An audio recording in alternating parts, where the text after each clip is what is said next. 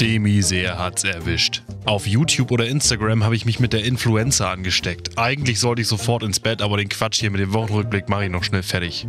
Alles für die Follower. Montag.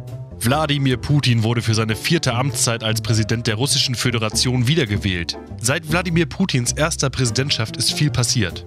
Spanien wurde zweimal Europameister und einmal Weltmeister. Die Amerikaner exekutierten Saddam Hussein, Osama bin Laden und Muammar al-Gaddafi. Hertie, Schlecker, Praktika und Air Berlin gehen in die Insolvenz. Elbhochwasser, Oder-Hochwasser und die Überschwemmung der Pyrenäen. Eine so lange und ereignisreiche Regentschaft kann man sich in Deutschland kaum vorstellen. Dienstag. Das musste ja passieren. In Arizona wurde eine Fußgängerin bei einer Testfahrt eines selbstfahrenden Autos angefahren und erlag ihren Verletzungen.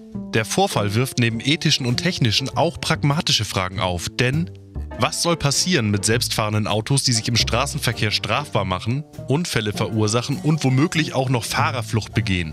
Die Baubranche wittert ein riesiges Geschäftsmodell und beginnt schon jetzt mit der Planung zahlreicher Pkw-Gefängnisse. Aber auch mildere Strafen werden diskutiert, wie zum Beispiel Ölentzug bei Geschwindigkeitsüberschreitungen, Durchstechen der Reifen bei Falschparken und vier Wochen Garagenarrest bei Missachtung von Vorfahrtsregeln. Die AfD arbeitet derweil fieberhaft an einem Gesetzesentwurf, der die sofortige Abschiebung straffällig gewordener Selbstfahrer regeln soll. Mittwoch.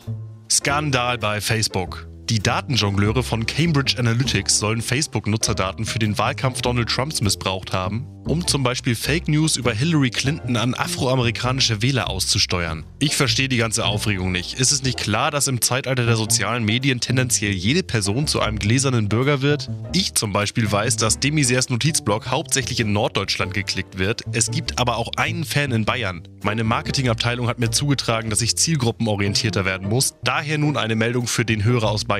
Der Islam gehört natürlich nicht zu Deutschland. Für alle anderen gilt weiterhin, Deutschland gehört natürlich nicht zu Bayern. Donnerstag. Neues aus der Rubrik Schlagzeilen, die einen leider zum Schmunzeln bringen. Diesmal Welt.de. Zitat: 40 Kinder missbraucht, Verdacht gegen Schwimmlehrer aus Baden-Baden. Freitag.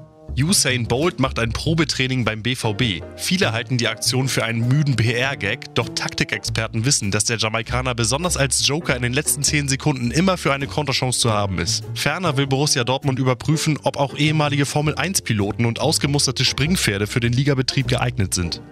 Und das war's auch schon wieder für diese Woche. Ach ja, apropos Formel 1. Am Wochenende startet die neue Saison mit dem großen Preis von Australien auf dem altehrwürdigen Albert Park Circuit in Melbourne. Den Quatsch gucke ich mir aber nicht an. Wenn ich 20 Autofahrern dabei zugucken wollte, wie sie 60 Mal im Kreis fahren, könnte ich auch einfach zum Feierabend das Fenster aufmachen und der Nachbarschaft bei der Parkplatzsuche zugucken. Da sind jedenfalls noch echte Emotionen im Spiel.